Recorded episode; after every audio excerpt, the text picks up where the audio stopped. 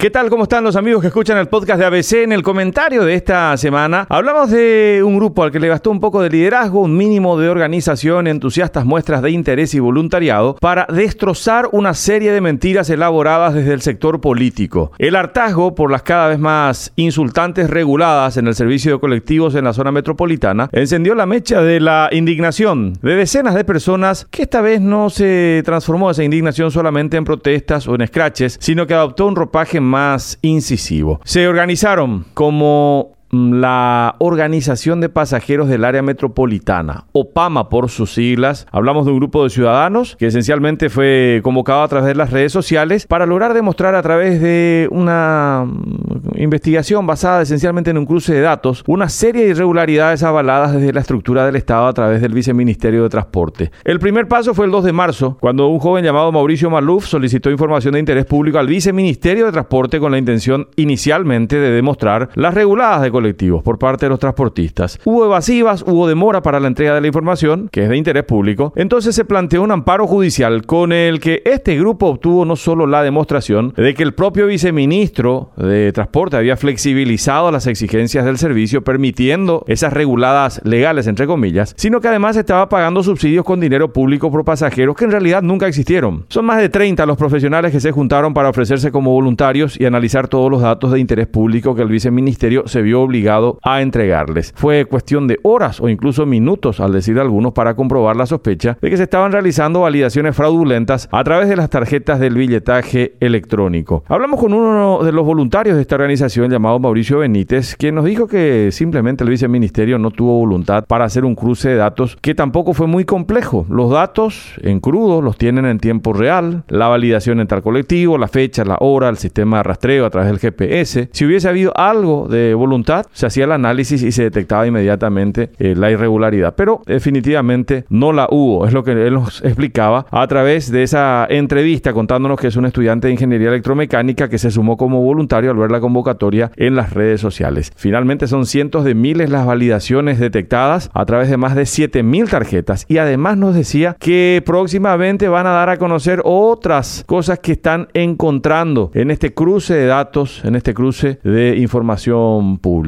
El billetaje no es el problema, ¿eh? el billetaje claramente es el que permite el registro informático de datos y mediante este registro se pudo hacer el cruce que permitió evidenciar el fraude. Acá lo que cabe es profundizar todavía más el billetaje para que los datos inclusive estén disponibles en tiempo real para cualquier ciudadano al que quiera acceder a esos datos pueda hacerlo inmediatamente. Por eso, un aplauso para este grupo ciudadano que con un poco de voluntad, de interés y dedicación demostró la inutilidad y complicidad de una dependencia pública investida de autoridad del Estado para, en arbitrar las mejores condiciones de servicio para el ciudadano. Necesitamos decenas de OPAMAS para que quienes administran el dinero público sepan que más tarde o más temprano el control ciudadano puede documentar y evidenciar casos que siempre conllevan el hediondo tufo de la corrupción. Hasta la próxima semana.